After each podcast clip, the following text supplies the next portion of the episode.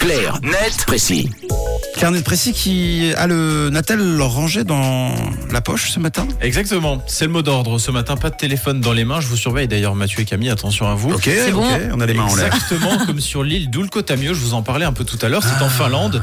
Depuis peu, les autorités invitent les touristes à ne pas sortir leur Natel durant la visite de l'île, un peu comme si vous étiez au cinéma d'une certaine manière. C'est Ok. tout simplement la première zone touristique sans téléphone au monde.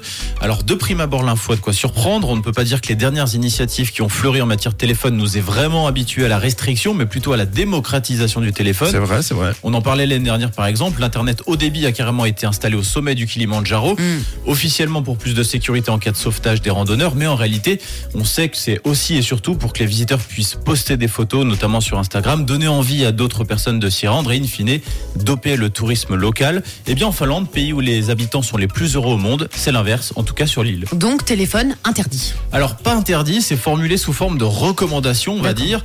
La campagne a été lancée par l'Office du tourisme régional afin, je cite, d'encourager les gens à faire une pause dans leur fréquentation des médias sociaux et à tourner leur regard vers la nature.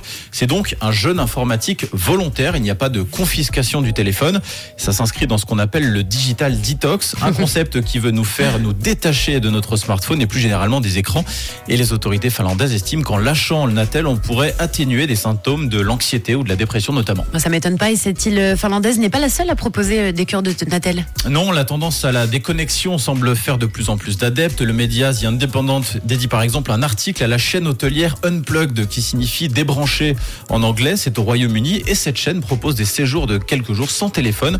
Donc effectivement, ça gagne du terrain. Camille, Mathieu, est-ce que par exemple c'est quelque chose qui pourrait vous tenter, une cure euh, sans téléphone? Alors complètement, surtout que moi le seul moyen pour ne pas avoir mon Natel, c'est qu'on me force à ne pas l'avoir. Pareil. Donc euh, oui, complètement. Ouais. Oui, puis c'est trop cool. Au moins, tu profites vraiment de l'instant présent. Parce que, à force de prendre euh, les photos et les vidéos, moi, bah, je fais souvent ça. Bah, tu, tu regardes sur ton écran. C'est vrai. Tu vois Ah oui, c'est vrai. c'est voilà, c'est le but de la mesure. Donc sachez que si ça vous intéresse, vous pouvez tenter l'expérience en Finlande sur l'île d'Ulkotamio si ça vous intéresse. Eh ben génial. C'est- Ah Oui, allô Oui. Oui, c'était clair, net, précis. Merci Tom. Oui, vous pouvez réécouter la rubrique en podcast sur euh, rouge.ch en fin d'émission.